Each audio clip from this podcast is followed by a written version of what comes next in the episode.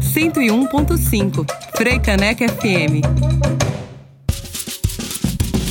É rádio, é pública, então tem que ter mulher. É mulher na caneca, é mulher na caneca.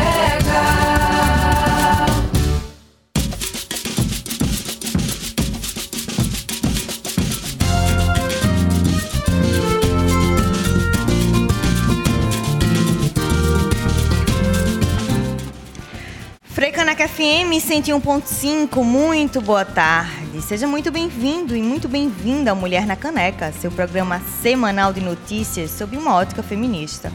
Eu sou Clareana Arocha, te desejo uma ótima sexta-feira e que você siga aqui com a gente até uma da tarde. Estamos ao vivo, direto dos estúdios da Rádio Pública do Recife. Muito boa tarde, eu sou Ina Mello e a gente se encontra neste Dia Nacional da Mata Atlântica, lembrando da importância da floresta para evitar os efeitos das mudanças climáticas e torcendo para que a previsão dos temporais não traga transtornos ou afete a segurança sua e de sua família. A gente pede a você que também nos acompanhe pelo YouTube da Freicaneca FM. Você pode interagir conosco enviando perguntas e sugestões para o nosso debate. Homeschooling. Se você não tem ideia do que seja isso, a gente te explica.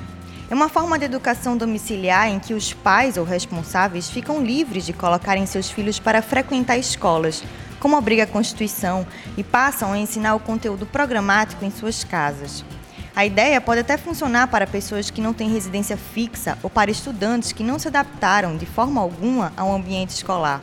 Mas as razões que fizeram a Câmara dos Deputados aprovar essa modalidade de ensino aqui no nosso país foram puramente ideológicas e políticas.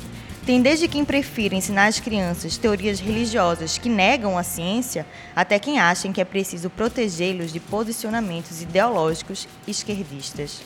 Na semana que passou, o grande debate e a grande pergunta feita era: num país que está longe de ser referência em educação, mesmo com os esforços das últimas décadas, aprovar um projeto como esses contribui para o desenvolvimento das crianças?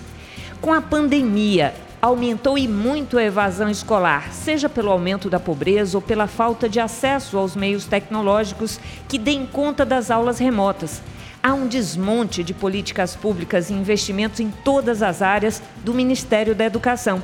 E ainda um viés ideológico da base bolsonarista que demoniza diversos avanços civilizatórios, como o debate da educação sexual e de gênero nas escolas. O Mulher na Caneca de hoje abre os microfones para debater esse projeto que segue para o Senado e é cheio de contradições, ainda mais no atual contexto em que estamos vivendo.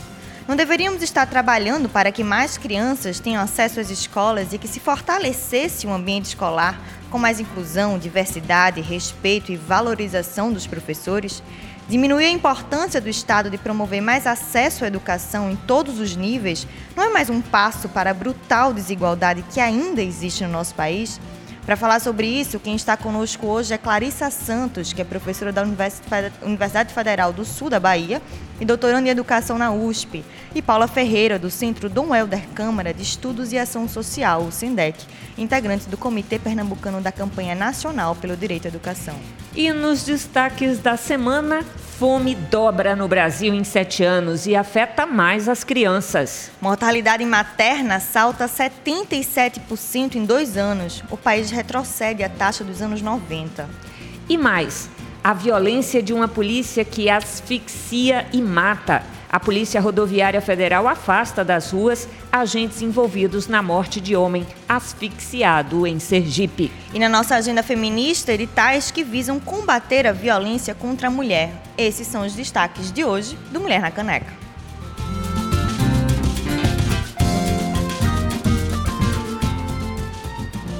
Então vamos de debate. A gente conversa hoje sobre o homeschooling e a educação doméstica projeto que foi aprovado essa semana na Câmara dos Deputados e que agrava o futuro da educação no nosso país. Quem está conosco hoje é a Clarissa Santos, professora da Universidade Federal do Sul da Bahia, doutoranda em Educação na USP, mestra em Artes Visuais, especialista em Artes Híbridas, bacharela em Arte e Mídia e licenciada em Artes Visuais desenvolve pesquisas com ênfase nas áreas de formação de professoras, ensino de artes e artes visuais. Já Paula Ferreira é pedagoga do Centro Dom Helder Câmara de Estudos e Ação Social, o SENDEC. Também é ativista pela educação do Fundo Malala, integrante do Comitê Pernambucano da Campanha Nacional pelo Direito à Educação. Clarice e Paula, sejam muito bem-vindas. Muito boa tarde. Obrigada, Clariana e Anara também, e a todos, todas, todos que estão nos ouvindo. Clarissa. Abra seus microfones. Tarde, obrigada pelo convite. Um prazer estar aqui nessa tarde para conversar, trocar ideias também com Paula. Agradecer o convite de Clariana, de Inamara. Ser muito bom essa troca, muitas questões sobre educação domiciliar, mas que a gente pode ir, ir pontuando. Pois muito bem. Clarissa, o projeto inicial do homeschooling é de autoria de três deputadas. A Cris Tonieto, do PSL do Rio de Janeiro, a Bia Kisses, do PSL do Distrito Federal e a Caroline de Tone, do PSL de Santa Catarina. A Caroline, ao defender o projeto ainda na Comissão de Constituição e Justiça da Câmara, disse, é, abre aspas, que seria uma alternativa à mentalidade esquerdista imperante no sistema de, do ensino brasileiro, fecha aspas. Bom, a maioria dos deputados e deputadas que votaram a favor do projeto no plenário da Câmara são da base bolsonarista e também da bancada evangélica mais radicalizada. Eu pergunto para ti, com essa possibilidade dos pais não serem mais penalizados e ficarem unicamente responsáveis pela educação dos filhos, quais são as consequências disso? É, nós não corremos o risco, por exemplo, de escolas informais mais radicalizadas que propaguem teorias da conspiração sobre esquerdistas com ideologia religiosa muito conservadora, aí se propagarem e passarem a influenciar diretamente na próxima geração de adultos no nosso país? Sim, temos um grande, sim, sim, temos. Um grande risco. É, essa, essa é a primeira resposta, né? Eu acho que é um é também pensar assim que uma proposta eu gosto muito da questão da gente chamar homeschooling, né? Porque ela já aponta de onde é que vem a ideia, né? Ela já é sintomática de onde parte a ideia de ter educação domiciliar, que é como a gente chamaria aqui no Brasil. Né? É, Ou seja, é, é, não, não tem a ver com a nossa cultura também, né? Não tem a ver com a nossa realidade, não tem a ver com a nossa cultura, não tem a ver com a nossa história da educação.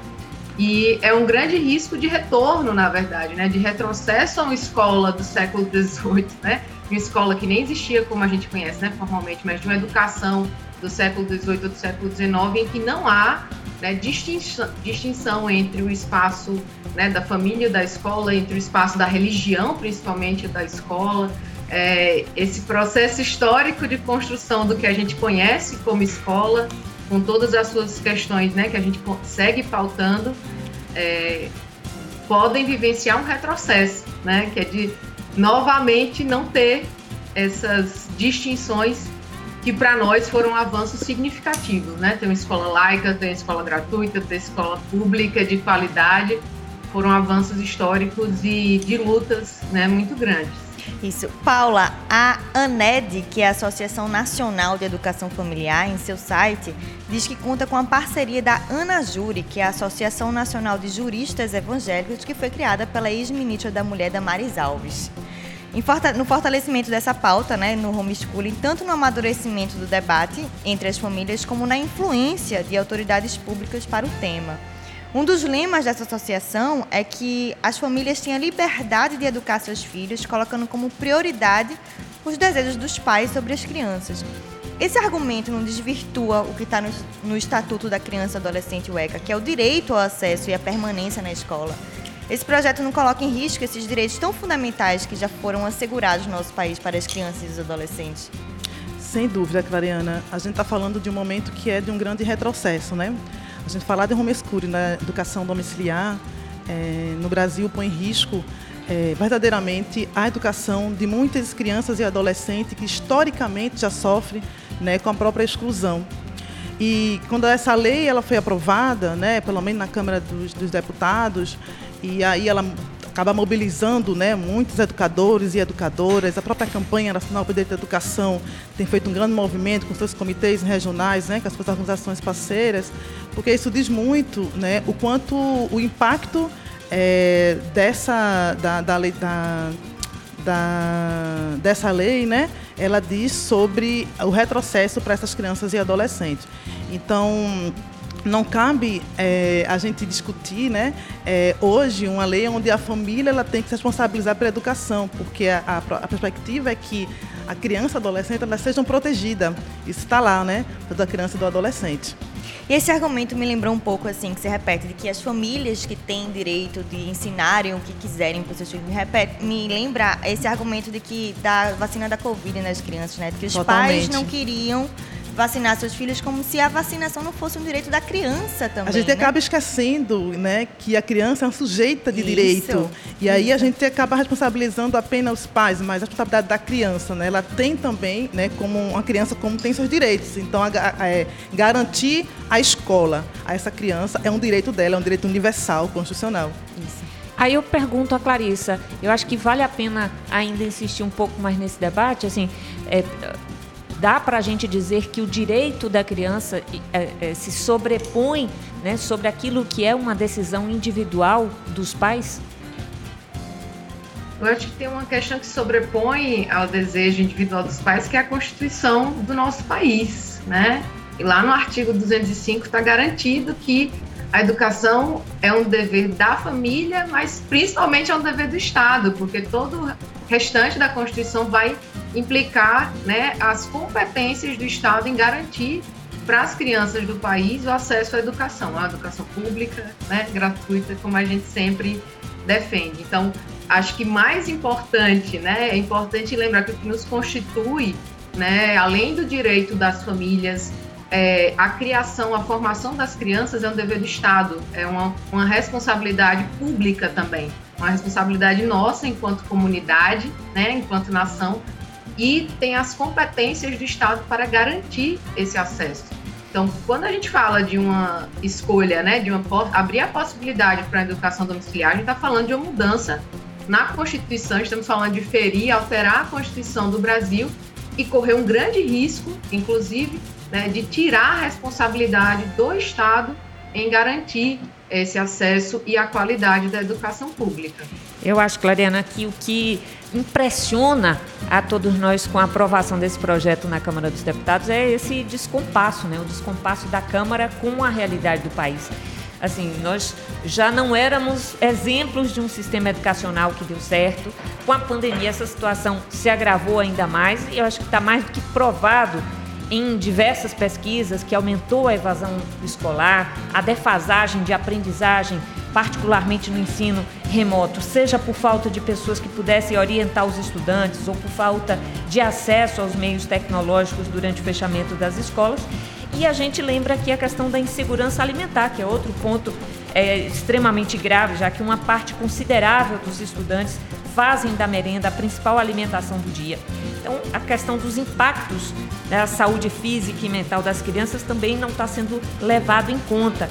É, tem os meses de isolamento, a importância do convívio social e levar a plenário essa pauta, enquanto seria urgente a gente fortalecer, cobrar do Estado o investimento em educação, ainda mais nesse contexto de pobreza que a gente está vivendo, isso me parece absoluta falta ou absoluta inversão de prioridade. Eu queria que as nossas duas convidadas pudessem comentar sobre este momento e essa inversão aí de prioridades. Sem sombra de dúvida, a- o próprio não investimento na educação nesses últimos três anos, isso já demonstra é, a falta de comprometimento desse governo com relação à educação pública. E isso tem impactado inúmeras crianças e adolescentes, né, que têm seu direito garantido à educação, uma educação pública, democrática, né, é, de qualidade. Então, é, isso, é, essa, essa lei que foi aprovada na Câmara, ela vai de encontro, né, ela vai na contramão, inclusive, disso que é o direito. Né? E se a gente for pensar e, e- e considerar também o que é essa rede de proteção dessa criança, a escola é um espaço, né, é um espaço de proteção. Então, quantas crianças elas são, né, sofrem violência doméstica, sofrem violência sexual? Então, olhar também para essa vulnerabilidade, essas violências que as crianças estão também já né, nos seus espaços, inclusive, que era um espaço de cuidado, né, um espaço que deveria estar sendo acolhida, é um espaço que tem trazido, inclusive, muita violência e que muitas vezes a escola é o único lugar isso. que acolhe e que a protege essa criança, né? Muitas, inclusive, escolas que recebem né, e fazem a denúncia a partir do que as professoras e professoras, a gestão escolar observa de comportamento das crianças. Então, a lei também desconsidera né, essa proteção é, da escola com relação a essa criança e esse adolescente. Clarissa. É, eu acho que esse é um ponto crucial né, de proteção. E aí tem outro ponto aí que para mim é importante, que é o do agravamento da diferença entre público e privado, né? Porque a gente precisa pensar que quem vai ofertar a educação domiciliar é as pessoas com dinheiro, né? Uhum. As, as, classes mais pobres precisam da escola por essa série de suportes, né? E precisam de uma escola de qualidade. E esse é um grande problema da proposta, né? Porque quando você tem essa possibilidade, quem pode ofertar para o seu filho, né? Um conjunto de professores, um conjunto de acesso a bens, bens culturais, etc., vai fazer isso na sua casinha, né? E isso se responsabiliza o Estado de garantir que as escolas tenham tudo isso. Né? Então, se os, os, pais vão fazer, eu não preciso fazer, né? Eu, o Estado, não preciso garantir. E isso é um grande problema. A gente precisa que todas as escolas públicas, né, tenham condições e ofertem e tenham, né, toda essa estrutura é, para ofertar aos estudantes, independente né, da, da sua renda, da sua classe social. Essa é uma defesa importante, acho que esse agravamento da diferença entre quem tem acesso né, e a estrutura de educação é muito importante. Outro ponto que eu queria destacar é com relação à formação. Né? Assim, ter um, apesar da exigência de pai ou, ou responsável ter um ensino superior, ter um ensino superior não garante né, uma abordagem pedagógica, didática, um cuidado com essa abordagem. Nós temos vários professores na escola formados em várias áreas que passaram anos estudando né, metodologias, abordagens, etc., para garantir essa diversidade na escola. E assim, ter ensino superior não significa que você é professor ou professora, né? As pessoas se formam especificamente para isso e acho uma perda considerável ter apenas um tutor ou mesmo quem tenha um conjunto de tutores, a gente perder essa que é uma luta da classe da, né, de professores e professoras que todos os profissionais sejam formados, sejam licenciados, tenham vivido essa formação. Eu acho que o que me assusta também é, como tu falaste, Clarissa, tem uma coisa é você ter um pai desembargador que você ou desembargador ou embaixador que você não tem residência fixa e ele pode lhe oferecer o mundo. Outra coisa é você Quem ter trabalha em circo, né? Tem que as Exatamente uhum. assim, mas assim, uma coisa é você ter também essa base religiosa mais radicalizada que tem Damares por trás. Né? Então, quem é que vai ser o tutor dessa pessoa? Pode ser o pastor. Justamente. Como é que você vai entender? Você vai proibir o ensino da educação sexual? Que viés é esse? Né? Como é que você vai discutir gênero? Como é que você vai discutir o direito das meninas, das mulheres? Então, isso me preocupa, acho que ainda mais nesse contexto. Mas enfim, a gente vai para um breve intervalo e já volta para conversar sobre homeschooling ou educação familiar. Quem está conosco hoje é Clarissa Santos, que é professora da Universidade Federal do Sul da Bahia e doutorando em Educação na USP. E Paula Ferreira, do Centro Dom Helder Câmara de Estudos e Ação Social, o SINDEC, que também é integrante do Comitê Pernambucano da Campanha Nacional pelo Direito à Educação. Bom, enquanto isso, tem música, tem Gabs cantando do Batuque ao Bess. Frei Caneca FM, a rádio pública do Recife.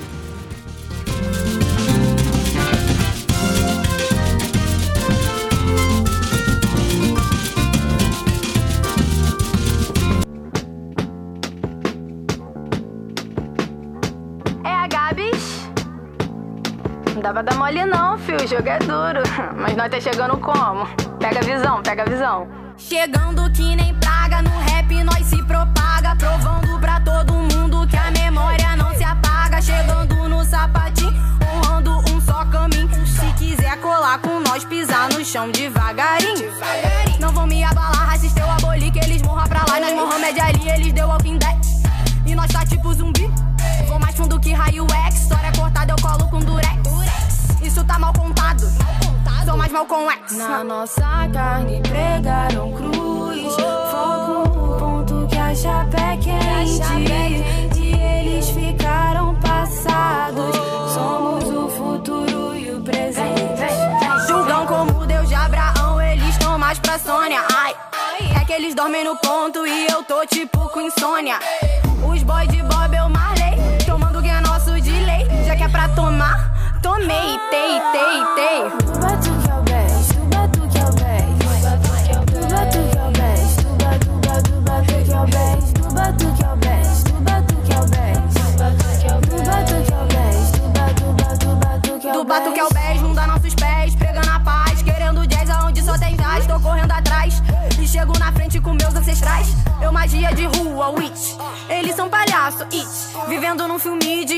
Hitchcock. Quando chega o scope, tragédia e bop. E nós tá no baile, pique, flash mob. Meu jab é o job. Salvando o dia, tipo super choque. Eu tô super chique, eu sou hip hop, ninguém me controla. Se corta a cabeça, eu honro a cartola, continuo real. Ainda volto com os dólar. A essa altura do embate, eu não vou mais perdoar. Verdade não tem mertiolate. Minhas feridas eu que vou sair. Mano, nós domina. Sinto e ponho na rima, vim pra resgatar autoestima. Pra nós informação, heróis informação. De bamba bambata, do terreiro ao tamborzão, vai!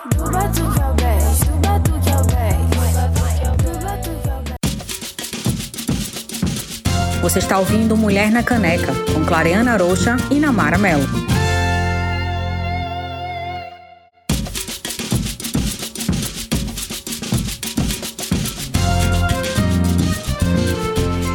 Estamos de volta com Mulher na Caneca aqui na Frei Caneca FM 101.5. Nós acabamos de ouvir Gabs cantando do Batuque ao Bés. Para você que chegou agora, nossa conversa de hoje é sobre homeschooling ou educação familiar. Quem está conosco hoje é Clarissa Santos, que é professora da Universidade Federal do Sul da Bahia e doutoranda em educação na USP. E Paula Ferreira, do Centro Dom Helder Câmara de Estudos e Ação Social, o SENDEC, e integrante do Comitê Pernambucano da Campanha Nacional pelo Direito à Educação. A gente também está ao vivo no YouTube da Rádio Freicaneca e você pode interagir conosco, como Carol Peixoto está interagindo lá, enviando sugestões e perguntas para o nosso debate. Bom, e agora a nossa próxima pergunta, a gente queria chamar a atenção sobre a questão das pessoas com deficiência perante este debate. A gente sabe que esse projeto talvez possa ser, inclusive, um perigo, né, que coloque em risco o ingresso das pessoas com deficiência nas escolas. Existem várias escolas que recusam essas pessoas, mesmo sendo uma obrigação acolhê-las e serem adaptadas para tal. Assim, a gente abre brechas para uma perspectiva aí de, de, é, Exclusão, né? exclusão pessoas. das pessoas com deficiência, sendo a partir de agora autorizada a educação domiciliar?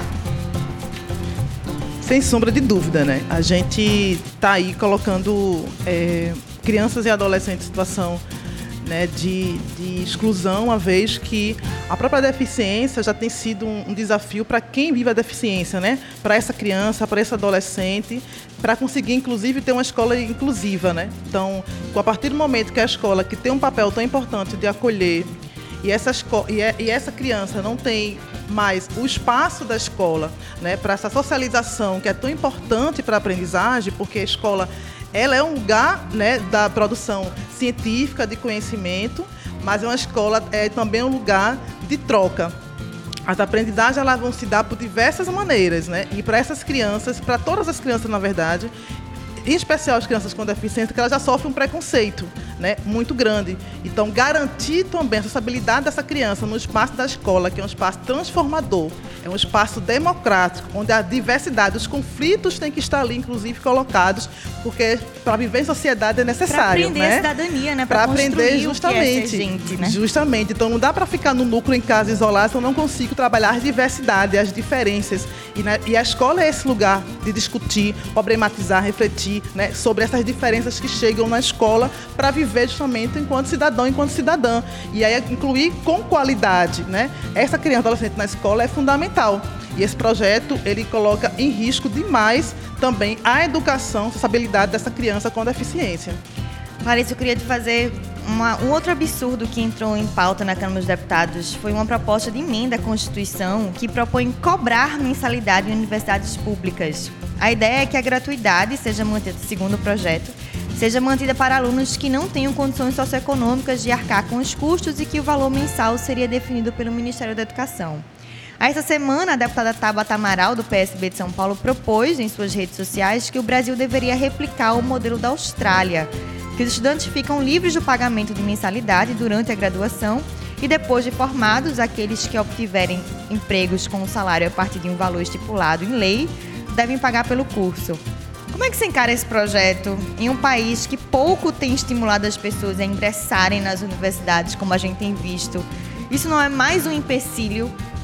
Como é que você, você da universidade, como é que tem visto isso? Olha, é, é interessante que esses dois, essas duas propostas tenham aparecido em conjunto, porque elas ferem em, respectivamente, os artigos consecutivos da Constituição, 205 e 206, né, que também garante a gratuidade do ensino público. E uma coisa que é comum também nesses dois projetos, que a gente precisa ter cuidado, é com o discurso da precarização, né, e com a cooptação dos discursos também, porque com relação à PEC, muito do discurso é ah, e vocês não acham que a gente deveria cobrar a mensalidade de quem tem mais dinheiro e, e continuar gratuito? Quer dizer, você, a gente vai continuar dando é, universidades públicas para as pessoas que têm condição de pagar e as pessoas mais pobres não têm.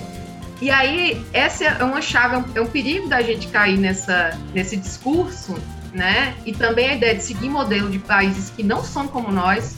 Nós somos um país colonizado, nós somos um país que precisa de política de cotas, né? A gente precisa de uma estrutura que não está nos Estados Unidos, não está na Austrália, que são países colonizadores. Então, a gente precisa pensar a partir de outro viés e ter muito cuidado com o discurso para não cair na ideia de que, ah, ok, é ótimo a gente cobrar de quem tem mais dinheiro. Não é. A universidade pública, ela tem garantia constitucional de ser gratuita, né? Nada que tire investimento da educação é uma boa proposta. E nesse caso, as duas propostas da educação domiciliar e é, da PEC 206 são propostas que é, geram o risco de perda de investimento, porque o Estado fica desresponsável, né? Inclusive, as universidades já perderam muito investimento é, em 2019, né? Porcentagens grandes de investimento. Então, é precarização em cima de precarização. Mudar a tabela do imposto de renda poderia ser uma solução mais viável, né? Não taxar, é. quem, taxar as grandes, quem as grandes fortunas, fortunas traria mais investimento para a educação. Poderia ser uma alternativa, quem sabe, né? Bom, mas esse projeto envolve aí uma série de contrapartida dos pais e do Estado. Entre elas, repassar um relatório. A, a gente está voltando a falar aqui do, do homeschooling, né? É, entre as contrapartidas aí definidas por- pelo projeto, é, diz para repassar um relatório trimestral de como andam os estudos da criança para a escola.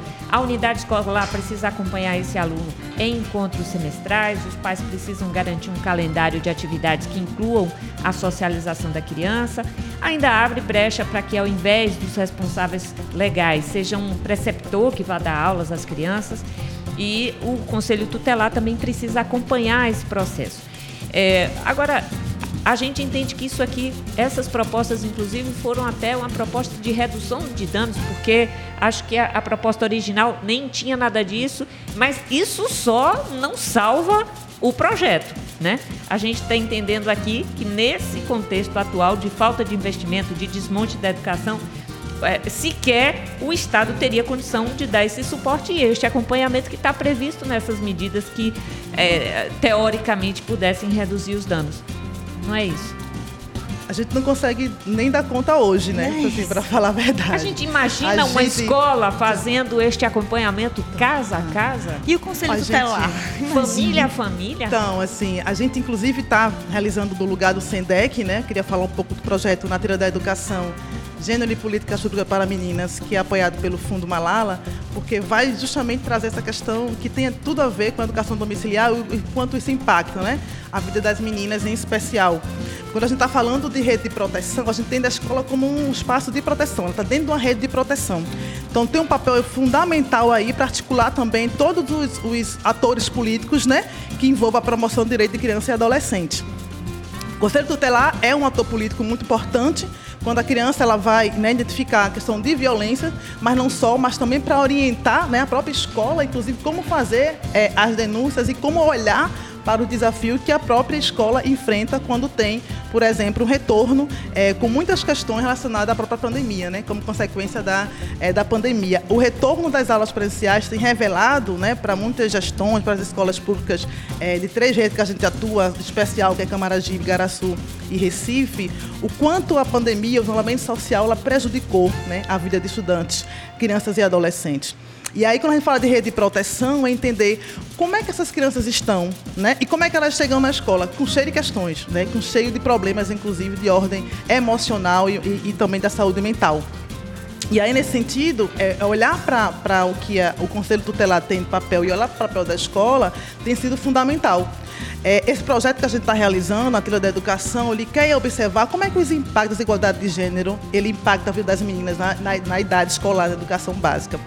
Para vocês terem uma ideia, só ouvindo as meninas, em 30, 40 minutos, a gente consegue observar o quanto elas têm para falar como projeto de direitos o quanto elas estão dizendo, o qual os impactos o fato de ser meninas ela tem sofrido em casa com a atividade doméstica, em casa com a estrutura patriarcal, em casa com a estrutura é, conservadora e na escola quando a gente reproduz né, o machismo, né, essa estrutura que é, é, é que é de ordem, né, desequilíbrio com relação ao machismo. Então essas violências ela tem o tempo todo, elas batem na porta dessas meninas, o tempo todo ela tem que lidar é, com isso e que isso tem afetado a sua educação, né, na sua aprendizagem, seja ela na, na, na próprio acesso seja ela na permanência ou na aprendizagem escolar. Então, essa, essa, essa é questão né, relacionada ao próprio projeto é, de lei, né, ela vai trazer muitas consequências. E olhar para o todo, olhar para o que é essa realidade que as meninas já vivem, em especial as meninas negras, é muito sério. Para vocês assim, né, terem uma ideia, a gente tem um dado dado próprio Instituto é, Liberta, né, que vai dizer justamente que o Brasil ocupa o segundo lugar no ranking de exploração sexual de crianças e adolescentes. São 50 mil vítimas. É, os dados mostram ainda que cada 24 horas, 320 crianças, elas, elas adolescentes, são exploradas sexualmente. No total, 75% e a maioria são meninas negras. Então isso já traz uma realidade de muitas violências que as meninas não têm, né? Esse espaço da escola, que é onde consegue trazer o conselho tutelar, acionar o Ministério Público, consegue entender como é que essa menina está, né? a partir dos seus comportamentos, né? Do seu, da forma que ela tem traduzido as violências que ela tem passado doméstica em casa. E esse projeto propõe só o encontro com a escola de seis em seis meses, ou seja, essa menina vai ficar seis meses alheia, é, né? Eu acho, eu acho, que é muito interessante, aí eu queria também puxar a Clarice para essa resposta, porque a gente está debatendo aqui sobre o ponto de vista do alunado, da família, dos estudantes, mas é muito importante pensar também como é que fica a escola, qual é a posição da escola diante de uma proposta como essa. Como é que dá conta de um, um trabalho e mais uma, uma tarefa aí, Clarissa?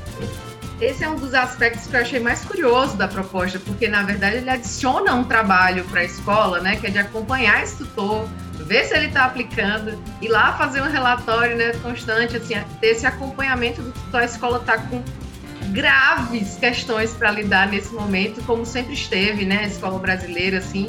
E esse é um ponto que é, que é crucial, assim, a gente, a, a forma como a gente busca soluções, né, no país, me parece que faltou consulta né, de quem propôs a escola, faltou consulta de educadores, falta educadores legislando esse país, porque quem viveu o chão da escola nunca proporia um projeto como esse.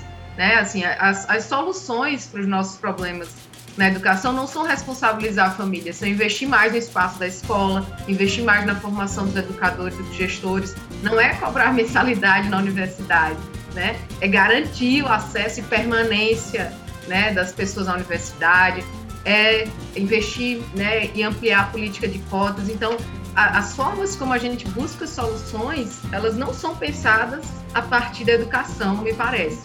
Elas são pensadas a partir de vieses ideológicos e acho que também em muitos casos econômicos, porque né, a gente livra aí o bolso do Estado né, de uma série de investimentos que são necessários. Assim, o que a gente mais precisa agora é de mais gente, de mais investimento, porque a escola está sentindo esse baque da pandemia, os professores estão sentindo, a escola está sentindo.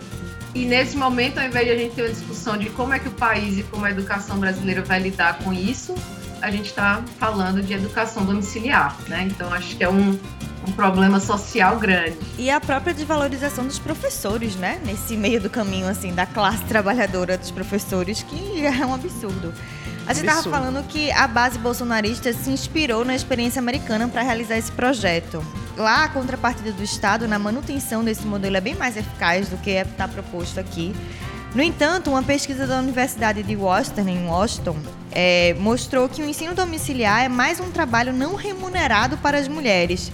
Entre as mais de 600 famílias entrevistadas na pesquisa, as mães eram maioria entre as representantes por serem as mais propensas a assumir o papel de educadoras, e a divisão desses papéis frequentemente leva muitas delas à exaustão física, emocional e mental, conhecida como síndrome do burnout, que é o resultado do acúmulo excessivo de funções em situação de trabalhos que são emocionalmente estressantes. Pelo menos duas das 20 mães entrevistadas pela pesquisadora desenvolveram essa síndrome. A gente viu na época mais dura da pandemia um acúmulo de trabalho doméstico também das mulheres aqui. Isso não pode ser mais uma obrigação que colocam nas nossas costas, quando deveria ser uma, o Estado a oferecer isso. É, inclusive partindo de quem propõe, né? Que entende que o lugar da mulher e o espaço da mulher é dentro de casa é trancado, né? Justamente. É, a condição da mulher né, já é uma condição é, muito desigual, né? no Brasil e no mundo, né, quando a gente fala dessa estrutural desigualdade de gênero. E sem dúvida o lugar que ela vai ocupar nessa decisão, né, com essa com esse projeto de lei, vai ser muito maior, porque sempre esse lugar do cuidado, né, assim como o trabalho doméstico é dado à mulher.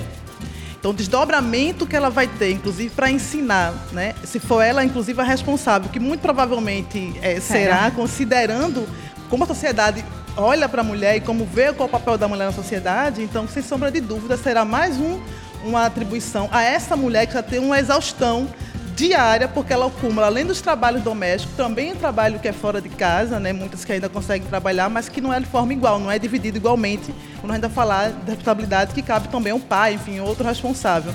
Então, essa é uma lei que vai, sem sombra de dúvida, sobrecarregar e vai colocar essa mulher em situação de exaustão, porque ela já vive, inclusive, situação de exaustão, né? Clarissa.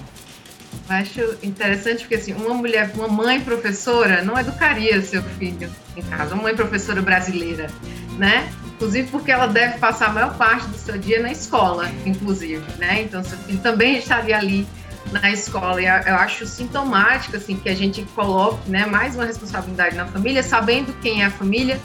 E assim, quando a gente pensa a realidade americana e fala está dando certo nos Estados Unidos, que não está, né? Quando a gente olha para a formação dos estudantes nos Estados Unidos, não está.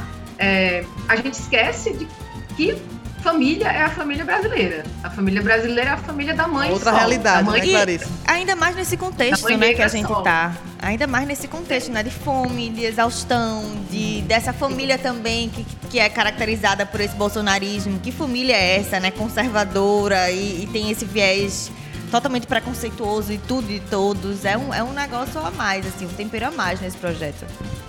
Eu acho que as exceções, né, que são, que existem, né, sei lá, as famílias circenses, né, as famílias, aí no caso, a família de um diplomata que vai ter condições de dar toda boa educação para seu filho, são exceções. As exceções podem ser tratadas com excepcionalidade. A gente abrir uma margem na Constituição do país, né, é, para uma série de riscos, né, assim, desse, desse controle né, familiar, desse controle religioso sobre a educação das crianças, é um perigo que a gente não precisa correr para lidar com exceções né, é, que existem no nosso país. E a gente tem condições de criar apoios a esses casos excepcionais se a gente tivesse mais investimentos na educação, inclusive. Sem sombra né? de dúvida. Bom, mas esse é um projeto que foi aprovado numa casa e continua em tramitação.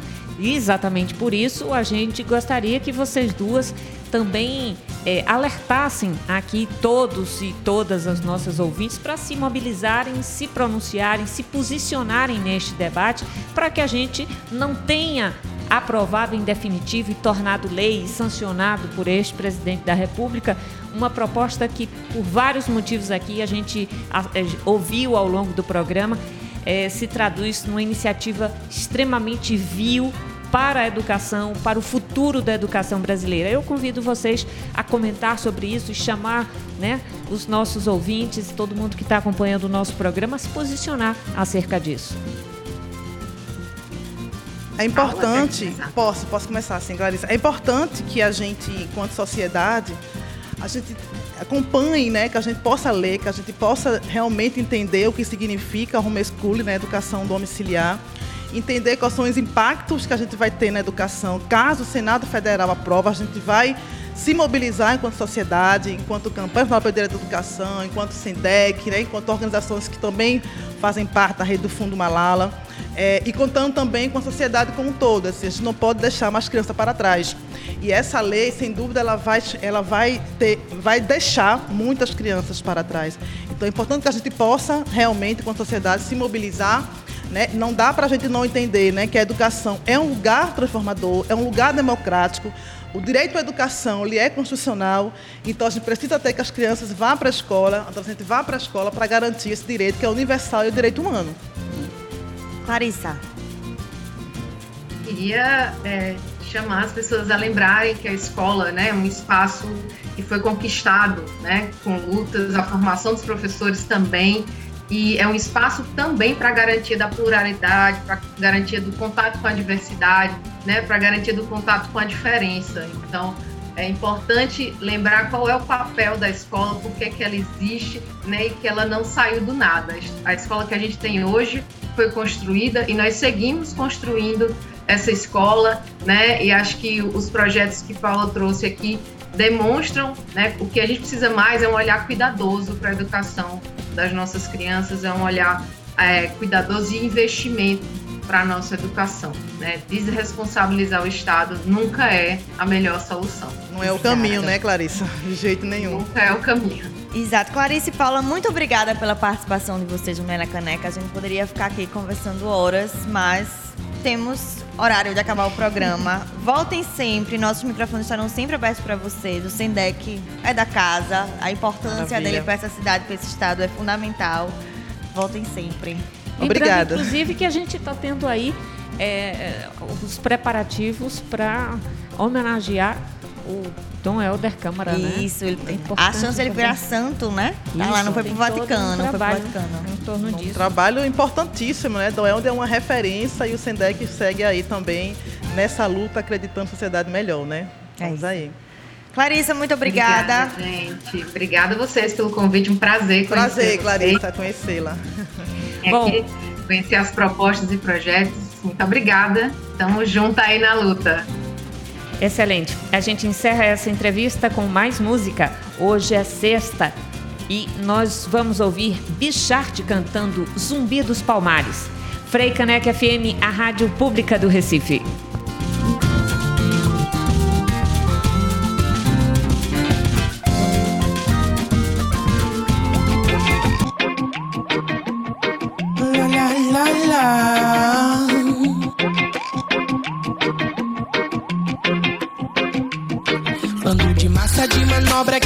Me controlar. Dizendo com que cor e com que roupa devo andar. Desculpa, mas vocês vão ter que me engolir. Porque Dandara e Matheus a me ensinar a resistir. Paca de playboy e nunca pisou na favela. Não sabe quantos pretos já morreram nas vielas. Os mesmos pretos que você não vê nas novelas. Como patrão, só como empregado. Então, daí se vê que esse racismo vem enraizado. Meu povo preto que já foi muito escravizado. E até hoje segue sendo chicoteado. Amordaçado pela porra do Estado. Preto não tenha medo. Respire novos ares. Mostra a tua força. Pique zumbi dos palmares. Resistência é muita força e nunca foi aparência. Resistência é lutar contra esse estado de demência. Que pra fascista bate até continência. E pro seu mimimi, as bichas pretas tão sem paciência. Meu mundo, minhas regras, eu que dito como amar. Segura o teu ódio que a liberdade quer passar. Não usa tua Bíblia pra me crucificar. Teu conservadorismo a gente vai derrubar. Viado na rima, no rumo, na cena, quebrando, invadindo a porra do sistema. Bata de frente, batanta dilema. Sua pressão, minha força queima.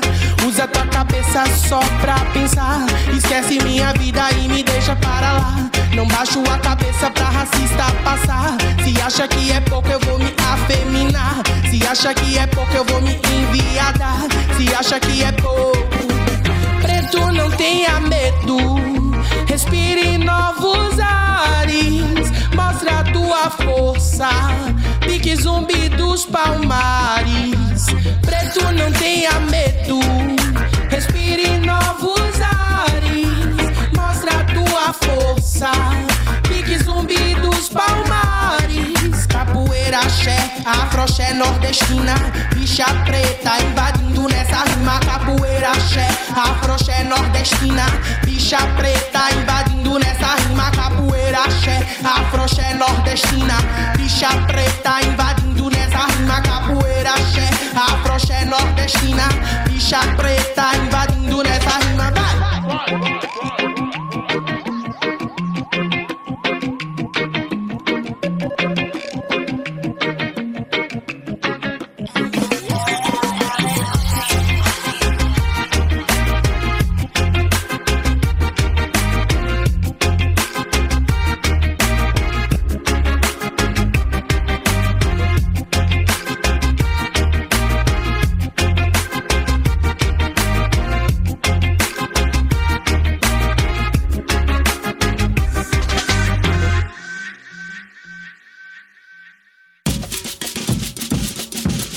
Este é o Mulher na Caneca, na Frei Caneca FM.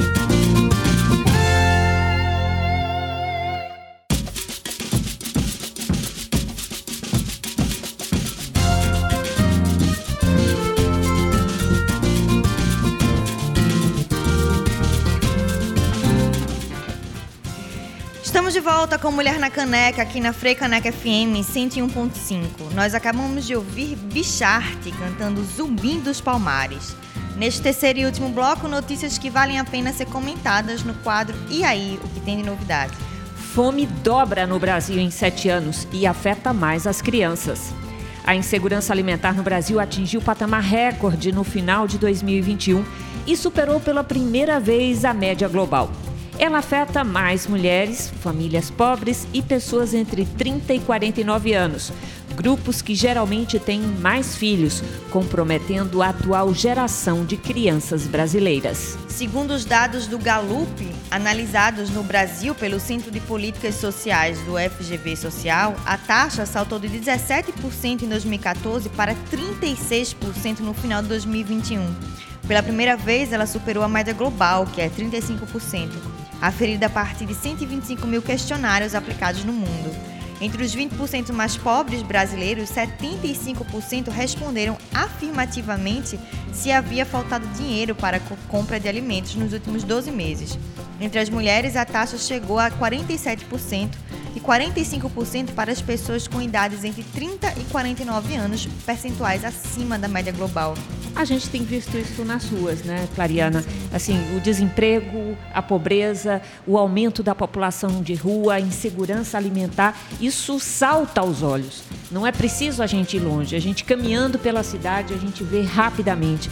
E muitas famílias que ficaram desempregadas ou tiveram uma queda abrupta na renda durante a pandemia, isso foi assim desastroso e a gente precisa fazer com que as pessoas voltem a se alimentar. O combate à fome é uma necessidade no país. E até a gente na classe média, né? O quanto a gente perdeu o poder de compra e o seu mercado hoje é um negócio absurdo, né? Você é, não consegue... junta desemprego com a É. caristia, E você não consegue. a gente praticamente vai ao supermercado, assim, grande parte da classe média mudou completamente aquilo que é O hábito alimentar. Hoje, Isso. comer carne. Quem come carne? Quem consegue comer uma- uma picanha? É impossível, Não, né? e, e sem contar outra coisa, assim, os alimentos industrializados, assim, a, a piora na qualidade da alimentação dos brasileiros, isso foi enorme.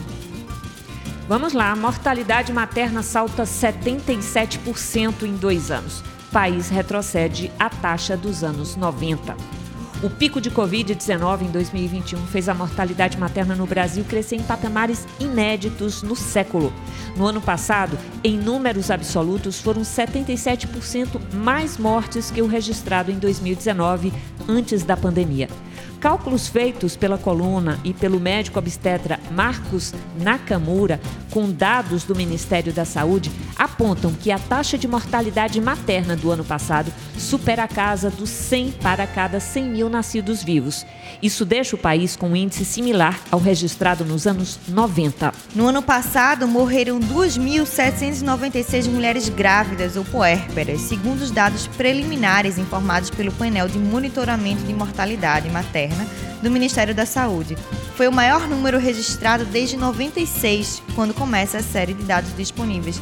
Então, coisa que está acontecendo também, esse surto de virose que está acontecendo aqui no nosso estado, em vários estados, tem uma consequência também do atraso da vacina das mulheres grávidas, né? Porque elas não conseguiram imunidade, então tem muitas crianças que estão aí sem imunidade e pegando esses vírus que são sazonais. Então, é uma cadeia de acontecimentos absurdos. Decorrente, em particular, da forma como o Ministério da Saúde conduziu né, a, conduz a, ainda, o processo né? da é pandemia.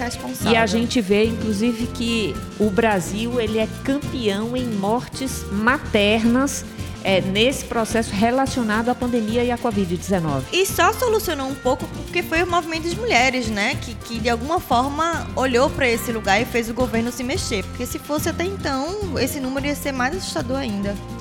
E a Polícia Rodoviária Federal afasta das ruas agentes envolvidos na morte de homem asfixiado em Sergipe. A Polícia Rodoviária Federal decidiu, nesta quinta-feira, afastar das atividades de policiamento os agentes envolvidos na, na morte de Genivaldo de Jesus Santos, de 38 anos, em Sergipe. A corporação disse que está comprometida com a apuração inequívoca das circunstâncias relativas à ocorrência. Genivaldo morreu nesta quarta-feira, na na quarta agora, após ser trancado no porta-malas da viatura da PRF, onde os policiais detonaram uma bomba de gás lacrimogênio. O laudo do Instituto Médico Legal, IML, apontou que a vítima sofreu insuficiência respiratória aguda provocada por asfixia mecânica, segundo a Secretaria de Segurança Pública de Sergipe. O caso ocorreu na cidade sergipana de Umbaúba, a 101 quilômetros de Aracaju.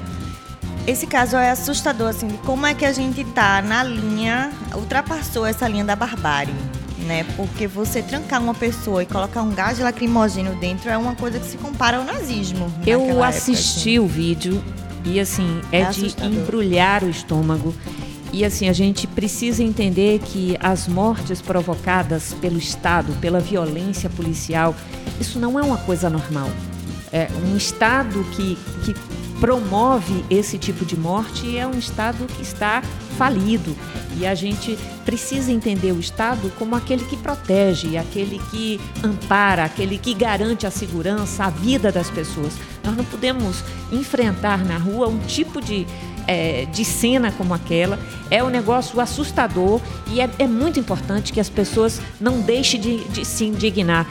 É, é muito importante que isso não se torne natural. A gente lembra aí a morte do George Floyd, que é um, né, é um, um, uma atitude semelhante. Então você tem uma pessoa, em geral é uma pessoa pobre, que é morta ali é, é, na, na frente das câmeras, com muita gente olhando, isso. E eles continuam, né? O que assusta assim é que eles continuam. Tem várias pessoas falando, dizendo que vai matar o cara e não sei o quê. E eles continuam como se nada. E é o resultado também dessa polícia bolsonarista, né? Mais radicalizada, assim. Teve uma chacina, outra chacina no Rio de Janeiro também essa semana. Recorde de mortes? Recorde de mortes e Bolsonaro dizendo que era tudo certo. Parabenizou a polícia, que tinha 20 marginais, que eles chamam de marginais, né? Que estavam lá e precisavam ser mortos. É, é, é tão assustador. É esse lugar da barbárie que a gente precisa interromper se a gente quiser virar uma civilização de novo. Se a gente tem o presidente da República autorizando é, ali a violência policial, estimulando, é, defendendo a tortura, todo aquele que está na ponta, que está na rua, entende que pode fazer. E este é o grande perigo dos nossos tempos e daquilo que é, é assim, aquilo que, que a gente pode até considerar e fazer um paralelo aí ao nazismo, ao Isso. fascismo, né? É o entendimento de que a vida não vale nada e a gente precisa resgatar o direito ao outro, o direito às pessoas, ao, ao cidadão. Mesmo quem é pobre tem direito à vida Isso. e a gente precisa assegurar isso para todos. Bom, as chuvas continuam hoje e amanhã na região metropolitana, Zona da Mata e Agreste. Então anote aí. A previsão do tempo em Pernambuco, segundo a Agência Pernambucana de Águas e Climas, a APAC, ainda é de chuva para esta sexta-feira e para o sábado, em três regiões do estado. O tempo ficará nublado a parcialmente nublado, com pancadas de chuva ao longo do dia, na região metropolitana do Recife, Zona da Mata e Agreste. Hoje a previsão é de chuva fraca moderada nas três regiões. Já amanhã é previsto aumento nesta intensidade, com chuvas mais fortes ao longo do dia. No sertão, a previsão é de tempo nublado. Se você estiver passando por situação de risco, como proximidade de barreiras ou alagamentos, acione a Defesa Civil Estadual, a Defesa Civil da sua cidade ou Corpo de Bombeiros. Também siga a PAC nas redes sociais, que dá para saber lá as informações sobre previsão do tempo. Então, é importante, tem, na- tem a orientação da PAC, tem informações no na- no- nas redes sociais da Prefeitura, no governo. Então, é importante ter esses telefones e saber como se proteger. E a gente precisa cuidar para que a gente evite, né? Aí a gente enfrente os efeitos climáticos. Isso aí é o alerta que está sendo dado. Então, cada vez mais a gente tem uma maior intensidade de chuvas, a elevação de problemas, as cidades não estão preparadas para esses efeitos climáticos, para os chamados eventos extremos, e é preciso que a gente Ainda mais acorde e re- se prepare para isso. Ainda mais Recife, né? Que é uma cidade que está aí, só abaixo do nível do mar. Décima Diga aí, sexta mestra. cidade mais vulnerável do planeta, de Nossa. acordo com, a, com o IPCC. Então, não é brincadeira. O problema que a gente enfrenta aqui no Recife é um problema extremamente grave, que deve ir se agravando eh, nas próximas décadas, inclusive. A previsão é de que a gente possa chegar a, a, a ter aí 30%, 40% do território da cidade, Clariana, eh, lavado pela água nas próximas décadas. se a Nossa gente Senhora. tem aí a elevação do nível do mar combinado aí com a- o aumento da intensidade das chuvas. É um problema que a gente precisa se conscientizar e a gente precisa cuidar. Nossa, vamos nos destaques da nossa agenda feminista. Termina no dia 1 de junho o prazo do edital da Secretaria da Mulher de Pernambuco para a seleção de 64 projetos de ONGs com recorte de gênero, raça, etnia, prevenção das violências contra a mulher, formação, emprego e empreendedorismo para as mulheres. O edital está disponível no site da Secretaria. Importante iniciativa da Secretaria da Mulher, realmente. O Instituto Luiz Flávio Gomes lançou edital para apoiar e financiar ações e iniciativas voltadas ao enfrentamento à violência doméstica e familiar contra a mulher em relação à prevenção da violência e à assistência. O certame é aberto para entidades não governamentais e associações. O aporte financeiro é de 100 mil reais, que serão divididos entre dois ou três projetos selecionados em todo o Brasil. As inscrições seguem até o dia 8 de junho através do site da instituição. Mulher na Caneca fica por aqui. Sugestões de pauta podem ser enviadas para mulhernacaneca.gmail.com. Lembrando que você pode escutar essas e outras edições do nosso programa nas plataformas de streaming da Freicaneca. Nós ficamos por aqui agradecendo o trabalho técnico de Kleber Lemos. Muito obrigada por sua audiência e por seguir conosco na Faixa Mulher. Bom final de semana. Eu e Clariana voltaremos na próxima sexta ao meio-dia, aqui na Freicaneca FM. Afinal, Se é rádio, se é pública, tem, que ter mulher. É